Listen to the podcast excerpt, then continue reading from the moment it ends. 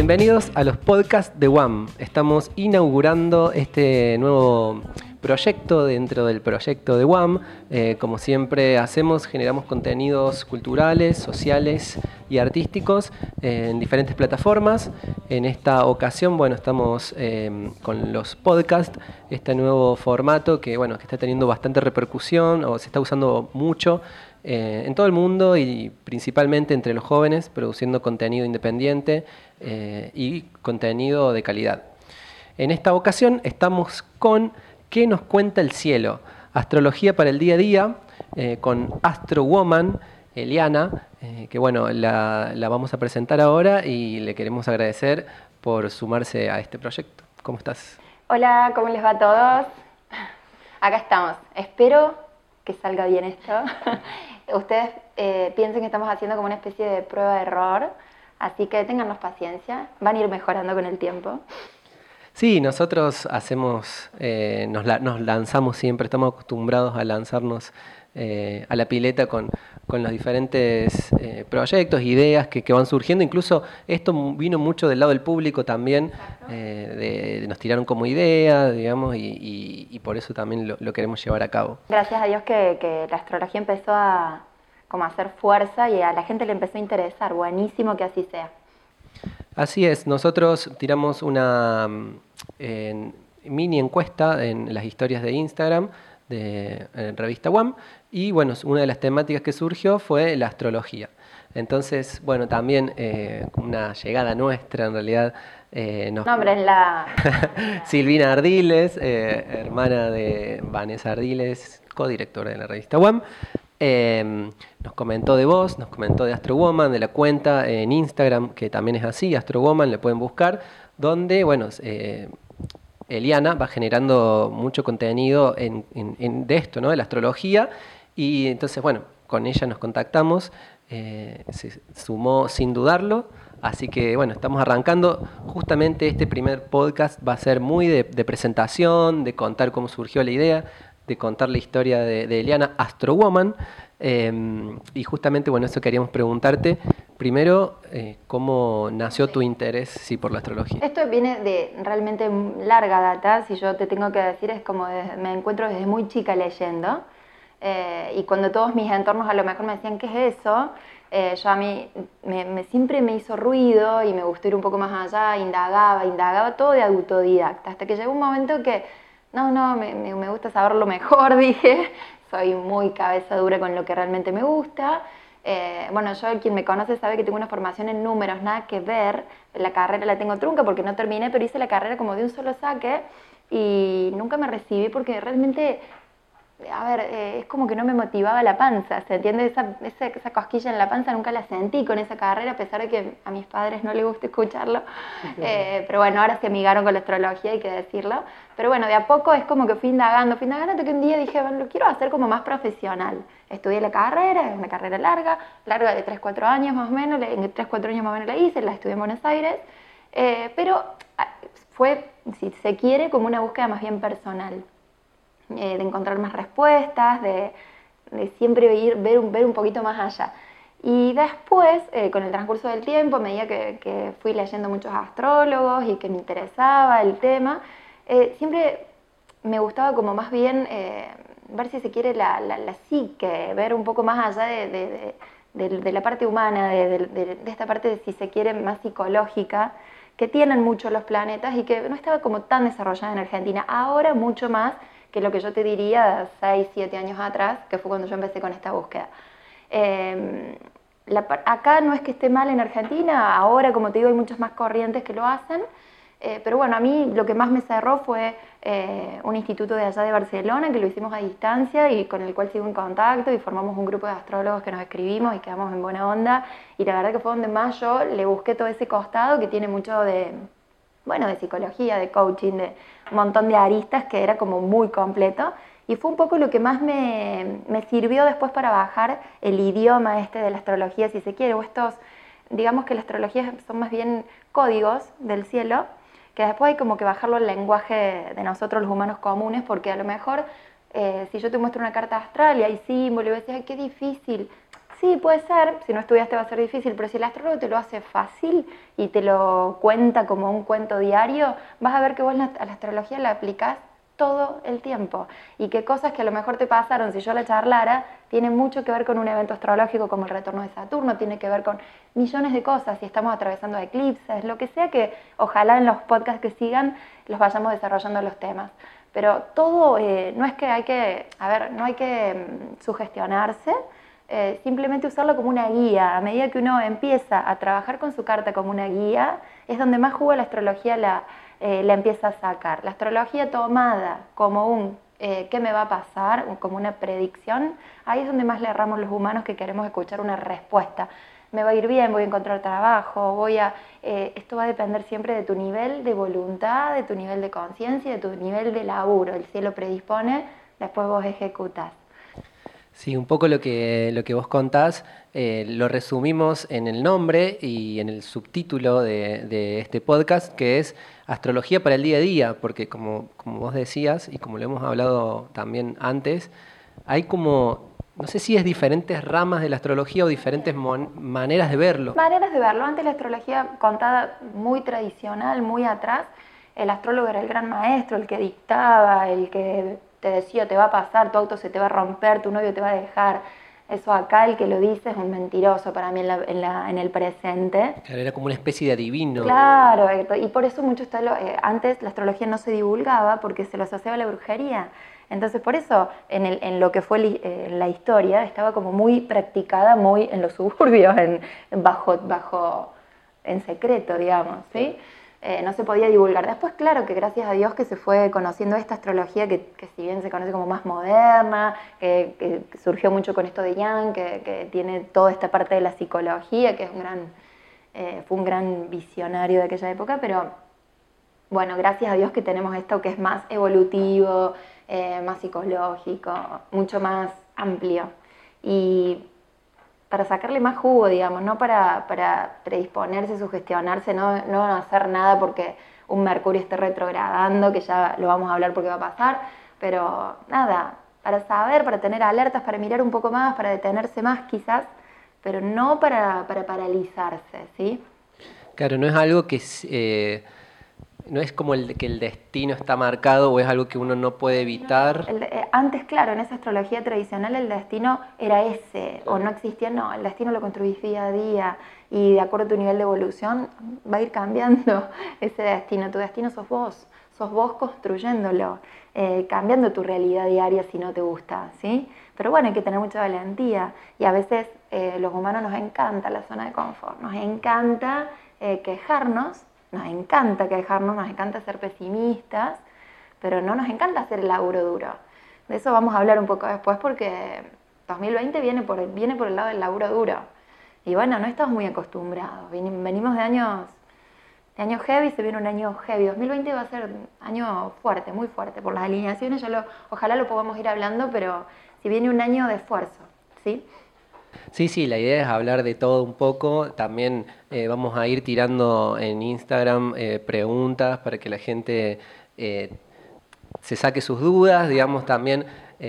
no, no, tan puntuales como, como venimos hablando, pero sí a grandes rasgos. También queríamos invitar a, a la gente que vaya informándose en cuanto a, por ejemplo, la, fecha de nacimiento. Sí, yo decía en esta primera oportunidad de decirles que vayan buscando todos, todos ya de esta altura de su vida, eh, por cómo está difundiéndose la astrología, deberían conocer al menos tres elementos importantes de esa carta natal personal que todos tenemos, que es, eh, ustedes lo que deben conocer astrología es el día que nacieron. Ese día que nacieron solamente nos viene a marcar no es, no es algo menor en absoluto, es algo muy grande, pero simplemente habla de nuestro sol, que es nuestro nivel de conciencia. Esa es una energía que nos va a marcar muchísimo.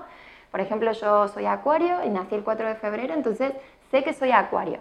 Pero si yo indago una carta, necesito cargarle como dato eh, el lugar donde nací y necesito cargarle la hora, perdón, cargarle la hora exacta, exactísima de nacimiento. Lo más ideal es que se fijen en la partida de nacimiento. Yo sé que por ahí las madres dicen, no, pero el horario, para mí, para los que somos un poquito más viejos, eh, pega más la partida de nacimiento y si no, bueno, si es más presente, una persona más joven, por ahí sí tiene más ese dato. Yo tengo un sobrinito, entonces yo sé exacto a qué hora nació pero bueno, cuesta en la gente que éramos más de, para atrás, de años para atrás. Eh, así que bueno, si pudieran ir averiguando esos datos, hora exacta de nacimiento, fecha de nacimiento y lugar de nacimiento, hay un montón de software en internet. Eh, ¿Qué onda con eso? Sí, yo, nosotros lo hicimos. Muchos mentirosos. Carta Natal es, es una página española, es muy completa. Carta Natal, carta guion bajo, no me acuerdo, o Carta Natal es, ponen de España y va, le va a tirar la primera búsqueda. No lo hagan, perdón si están escuchando del otro lado, pero lo que primero tira cuál es, eh, todo el mundo me lo dice y siempre se me va. Eh, el primero que tira no. Si ponen carta, carta astral, el primero que tira no. Eh, ay, euro, no sé cuánto, bueno, ahora se me fue. pero háganlo en esa carta natal, es, es bastante completa, le pueden cargar lo que quieran de parámetros, yo después con el tiempo les voy a ir enseñando, pero para que al menos sepan esos tres elementos importantes que les iba a mencionar. Sol, ascendente, que eso nos da justamente la hora eh, y el lugar en que nací, nos tira el ascendente, es una energía que vamos a trabajar de por vida, casi que cuesta, cuesta muchísimo integrarla, es una energía que la vinimos a descubrir y la vinimos a preparar y la vinimos a integrar, por eso nos vamos a ir encontrando con gente de ese signo ascendente en la vida casi, te diría, a menudo, eh, porque es quien nos desafía, por ahí nos choca y decimos, ay, esta seguro tiene tu ascendente. Así que son como mandatos, como enseñanzas, hasta que de a poco esa energía nos empieza a hacer mella y la empecemos a integrar. Y después la luna, eh, que todos en ese momento que nacimos, la luna estaba posicionada en un signo, porque la luna es el cuerpo celeste del cielo que más rápido se mueve, cambia aproximadamente entre dos días y medio, tres, así que puede haber variado, si yo nací un día antes que vos, podemos tener luna distinta, porque ese día puede haber sido el cambio. Y la luna es muy importante también porque habla de nuestra parte emocional, de, esa seguridad que necesitamos para movernos cuando nos contactamos con un otro, sobre todo. Habla de nuestra seguridad y bueno, es muy importante el mecanismo de la luna, todos deberíamos aprender a trascenderlo para salir de esa zona de confort porque la luna es muy de repetición.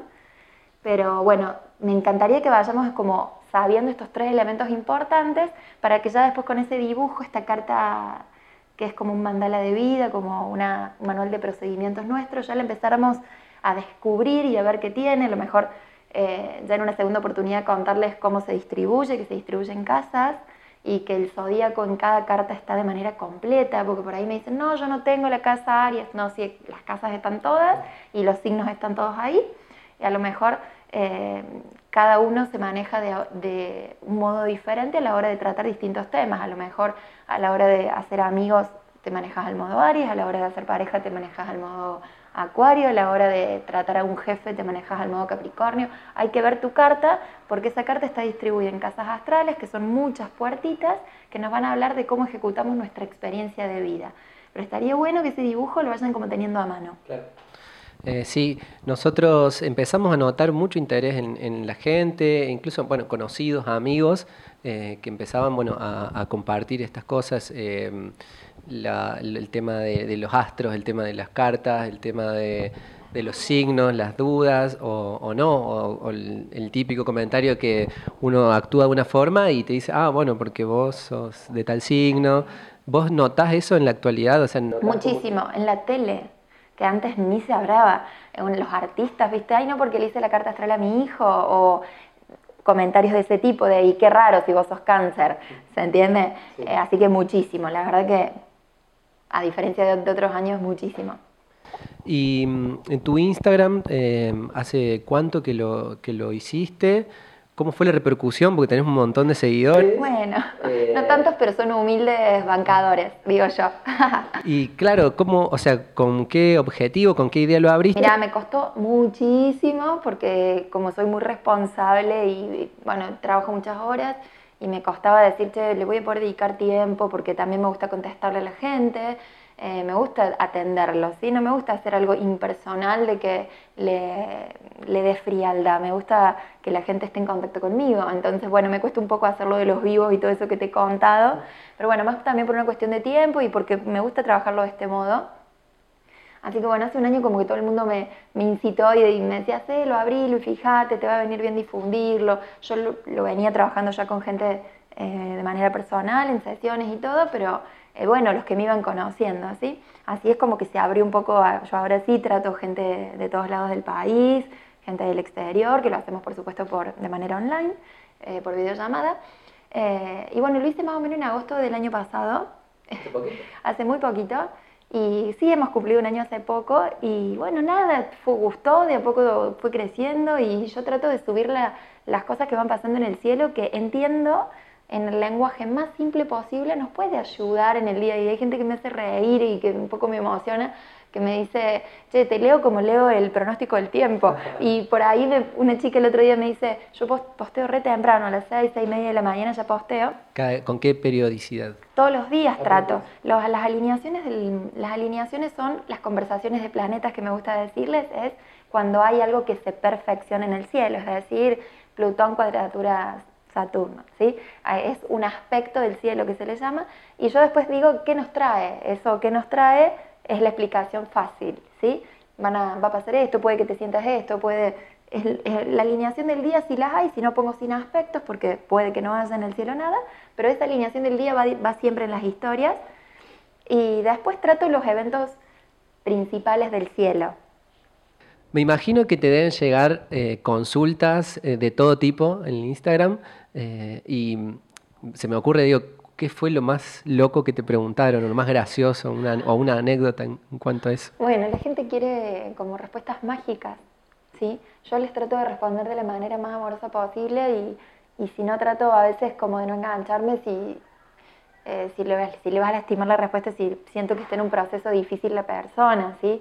Eh, por ejemplo, me, ha dicho gente que ha tenido episodios muy tristes, entonces no sé cómo le puede repercutir a, esa, a esa persona que me está leyendo del otro lado, ¿sí? Me peleé con mi novio, estoy triste, he tenido pensamientos muy negativos, muy, muy tristes, entonces, bueno, tratar de decirle de buscar ayuda o eh, lo más cercano posible de sus afectos y después, por favor, a lo mejor alguna ayuda más profesional. Y si no, después muy gracioso, onda, ¿a vos te parece que este escorpio y que este y que el otro? Y bueno, los escorpios tienen muy mala fama los hombres, porque acá tenemos un escorpio presente, eh, así no se me enoja, pero los hombres sobre todo. Pero no, no es tan así. Los, los signos tienen mala fama porque te- todos tienen energía alta y energía baja, pero la energía baja es trabajable, es no me engancho con esa energía si sé que la tengo y fluyo para otro lado, porque sé que es lo que me tira, ¿sí? Ahora vamos a, lo vamos a hacer eh, posiblemente el segundo, eh, seguramente en noviembre. Entonces, en este periodo de tiempo en el que estamos atravesando, un poco que nos cuentes qué está pasando, en qué estamos, qué viene. Bueno, a mí me gusta todos los meses contar la energía que está como más predispuesta del mes, que siempre viene en función de quienes están cumpliendo los años. Eh, este mes yo siempre pongo temporada, y a mí me gusta decirlo así, eh, muchos astrólogos también lo dicen, pero es como la temporada, si se quiere más gruesa, es temporada Libra. ¿Por qué? Porque más o menos hasta el 23, no más o menos, sino correcto hasta el 23, el Sol va a estar ahí. Entonces la energía del Sol es quien va marcando la energía. Con esto, ¿qué tienen que hacer? Todos tenemos, ya les dije, los signos adentro de su carta. Si ya algunos de ahí del otro lado conocen su carta, ¿qué hacen? Miran su casa Libra y a lo mejor es tu casa del trabajo, a lo mejor es tu casa de los amigos, a lo mejor es tu casa de proyectos creativos. Entonces ya sabes que ese mes, al tener la energía del sol, ilumina, pone luz sobre eso, pone conciencia, bueno, vas a estar súper activa. ¿Qué te conviene? Enfocarte ahí. Te conviene trabajar la energía ahí, porque a medida que el sol se va moviendo, la energía la vas trabajando de toda tu carta, ¿se entiende? Si nosotros hacemos ese laburo, que está bueno seguir al sol, ¿sí? Eh, bueno, le sacamos el jugo también ahí, ¿sí? Entonces, todos miren eh, qué, casa les cae a ustedes, su, su casa Libra, a todos nos va a caer en una casa distinta. Eh, algo que no les dije, pero por ahí si les sirve, es, si yo hoy me pusiera a estudiar astrología con ustedes, o les estuviera enseñando astrología, voy a un libro, se asocia la casa para, para, esta distribución de la carta natal que les hablé antes. No quiero marearlos, pero para que nos vayamos como entendiendo. Esta, esta gran distribución, si yo estudio un libro básico de astrología, va a asociar la casa Aries con la casa 1, va a asociar, porque como se mueva el zodíaco, Tauro con la casa 2, lo que siga hasta llegar a Pisces con la casa 12. Ahora, todos vamos a tener la misma carta personal distribuida así, negativo. No, no va a pasar. ¿De qué va a depender? ¿Quién le va a dar ese orden a nuestra carta? El ascendente. Así que algo para agendar ahí del otro lado que es muy importante es el ascendente siempre es nuestra casa 1. Así que, por ejemplo, voy a, voy a ser autorreferencial, no es, esto no es ego, pero como para ser fácil, y lo van haciendo siempre en función de cómo siga el zodíaco. Yo soy ascendente, yo soy, lamentablemente no tengo escapatoria, soy un desastre, tratemos de que no, pero no tengo escapatoria, soy sol en acuario y también soy ascendente en acuario, me coincide. Puede pasar, sí, los ascendentes pueden coincidir con los soles. A mí me gustan mucho las cartas que tienen eh, un ascendente distinto porque es un desafío, es como a mí me es muy fácil integrar mi ascendente porque la tengo más fácil, eso es una realidad. Eh, y, tengo una carta también bastante desbalanceada porque hay un elemento, los elementos en las cartas son eh, fuego, aire, tierra y agua, y tengo elementos que me faltan, yo soy muy racional, tengo mucho aire. ¿Sí? Entonces me falta un poco la emoción, todo eso que, trae el agua, me faltan. O sea, las cartas que tienen distintos ascendentes, distintas una luna en otro signo, bueno, tienen ya elementos para jugar distinto dentro de la carta y eso está bueno. Pero volviendo, entonces, ¿quién le va a dar el orden a nuestra carta personal? El ascendente. El ascendente siempre quién va a ser casa 1. Es decir, que mi casa 2, que habla de recursos, autoestima, el ascendente es la personalidad. Cuando nosotros atravesamos la puerta, de, una casa, de un lugar, la gente lo que percibe no es nuestro signo que todos conocemos, nuestro sol, es el ascendente, es la apariencia física, es como es esa personalidad, es casa 1. La casa 2 habla de recursos, autoestima, cómo yo genero recursos propios, es casa 2. Mi casa 2, ¿quién va a ser? El signo que le sigue Acuario, Pisces. Mi casa 3, que es comunicación, hermanos, viajes cortos, estudio corto, eh, ¿quién va a ser? La que le siga Pisces, Aries, y así sucesivamente hasta llegar a casa 12, que después trataremos los temas de todas las casas si quieren, pero es como a modo de ejemplo que se los pongo. Mi casa 12, ¿quién va a ser? Quien tenga Acuario a espaldas. ¿Quién tiene a espaldas? A Capricornio, es el signo que cumple antes de Acuario. Por ende, Capricornio para mí, ¿quién es? Mi casa 12. Ese trabajo lo tienen que hacer ustedes en sus cartas, partiendo siempre de que la casa 1 es el ascendente. Eso ya le da un orden. Y ahí ya entran a jugar eh, en los temas de cada casi de cada signo, ¿sí? Claro. ¿Quedó claro? Sí, sí, sí, por supuesto. Iremos aprendiendo también con cada Eso uno. como para arrancar. Entonces, volviendo a lo que está pasando en el mes. Están cumpliendo años los Libra, a partir del 23 el Sol se va a poner en, en Escorpio. Es decir, que si trazamos así como una línea de tiempo, octubre debería ser una temporada de mayor energía Libra y de poca energía Escorpio. Ahora, ergo, hay muchos planetas en Escorpio ya en la actualidad y de ahora va a llegar después Venus. Ahora tenemos a Marte en Escorpio, tenemos a Mercurio en Escorpio y en unos días va a entrar Venus. Es decir, que ya vamos a tener muchos planetas en Escorpio. Cuando tenemos concentración de planetas en un signo se conoce como stellium, es una energía muy fuerte. Stellium es más de, más de dos o tres planetas ahí en un signo. Entonces, al tener concentración de planetas, el mes está marcado muy escorpiano, a pesar de tener energía libre porque está el sol ahí. Pero el tinte es más bien escorpiano. ¿Qué quiere decir? Es decir, el mes Libra es el mes por excelencia para trabajar relaciones. ¿Qué tipo de relación? La relación que tengo un compromiso con un otro, no una relación del que me escribe una vez cada tanto un filtreo, ¿no? No el WhatsApp ese que aparece cada tanto, no una amiga con la que me veo muy esporádicamente, sino una amiga con la que tengo un proyecto en común, un socio con el que tengo un proyecto comercial, una pareja con la que esté conviviendo, una pareja con la que tengo un noviazgo largo, una pareja con la que empezamos un noviazgo serio, pero con la que yo tengo un compromiso donde haya dos iguales. Libra es la balanza, ustedes saben que está representado por eso, entonces busca equilibrio, son, son relaciones horizontales. Tampoco es la relación de empleado-jefe, porque él está en otra posición, es la relación de horizontales, de, que, de las que van codo a codo. Entonces, es un mes por excelencia para trabajar ese tipo de relaciones. Ahora, al estar con un tinte tan escorpiano, es un mes más bien para qué? Para depurar mucho. Escorpio tiene mucho que ver con la sombra, eh, con esto que por ahí nos cuesta laburar, con nuestros propios miedos, con nuestros propios apegos, eh, con las cuestiones tóxicas que por ahí no podemos superar. Entonces un mes de mucha depuración de, que, de relaciones que no van, de, de, amigos que por ahí eh, están en nuestro entorno y nos hacen mal, de, de laburos que ya no sé, estoy a lo mejor embaucada en un proyecto con alguien y estoy hasta acá, pero y porque me ahoga, me ahoga, de lo que me quita libertad si se quiere, tampoco va. Es un mes muy depurador, si se quiere, en cuanto a relaciones hablando. Es un mes para que si yo vengo con una relación arrastrada que yo sé que le tengo que cortar, es un mes ideal. Hay una luna llena ahora en Aries y después una luna nueva el 28. El 13 eh, luna llena en Aries y el 28 de octubre luna nueva en Escorpio.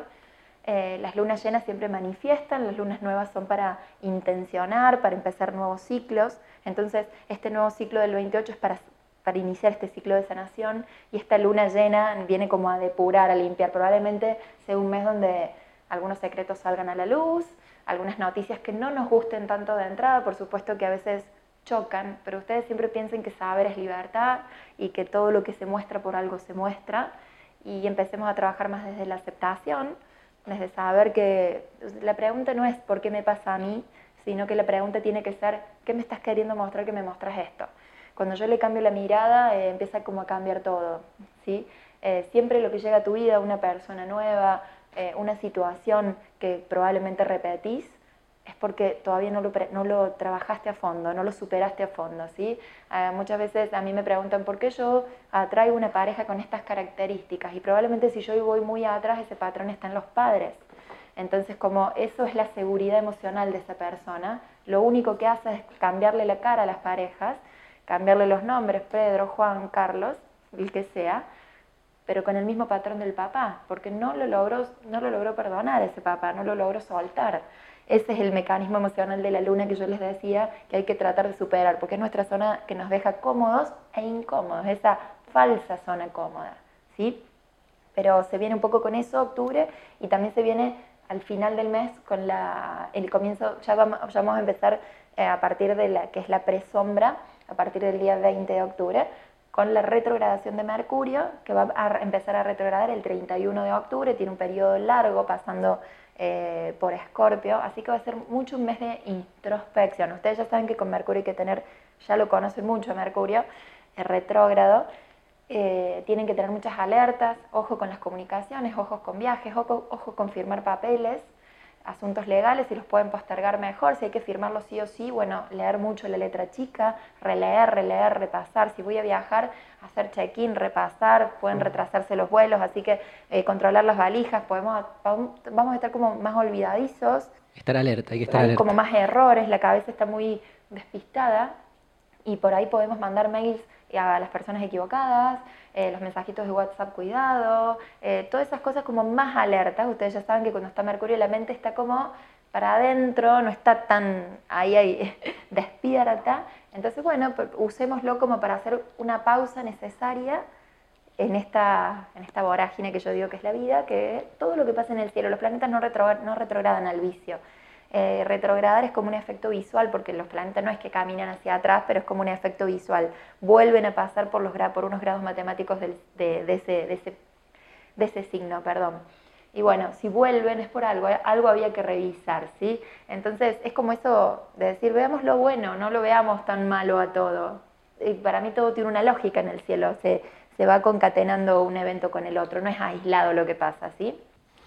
Tremendo, muy interesante, la verdad que me quedo con ganas de más, pero bueno, ya, vamos llegando al final de este primer podcast. ¿Qué nos cuenta el cielo? Astrología para el día a día con Astrowoman. Eh, muchas gracias por sumarte. por favor, vamos eh, a tratar, porque yo sé que todos quieren que les hables de sus propios signos, pero las predicciones de alguna manera a mí no me gusta hacerlas, pero para levantar una especie de predicción se pueden hacer solo desde mm, el ascendente, así que por favor búsquenlos, como para cuando les hable de algún tip del signo en, el próximo podcast, eh, todos lo sepan, ¿sí? No es que esté mal que escuchen si son sol, acuario, que lo escuchen, no está tan mal, pero lo ideal es que sea el ascendente. Perfecto, buenísimo. También, bueno, nuestras cuentas de Instagram van a estar muy vinculadas eh, a partir de ahora, así que bueno, nos síganos a nosotros, ya saben que es arroba revista WAM, y también sigan a Astrowoman, que es arroba Astrowoman, guion bajo. Bien, eh, así que ahí vamos a estar compartiendo todo este material y mucho más también, y compartiendo también eh, y anotando todas las preguntas y dudas que, tengan ustedes, eh, para que bueno, después podamos de alguna manera tratarlas, siempre y cuando no sean tan puntual. Tratemos de ir mejorando, que sea para más, sumar Así que bueno, espero que les haya gustado. Gracias por esta oportunidad, chicos. La verdad que me encantó hacerlo y espero que vayamos por más. Seguro que sí. Así va a ser. Eh, nos vemos en un próximo podcast One. Eh, ¿Qué nos cuenta el cielo? Astrología para el día a día.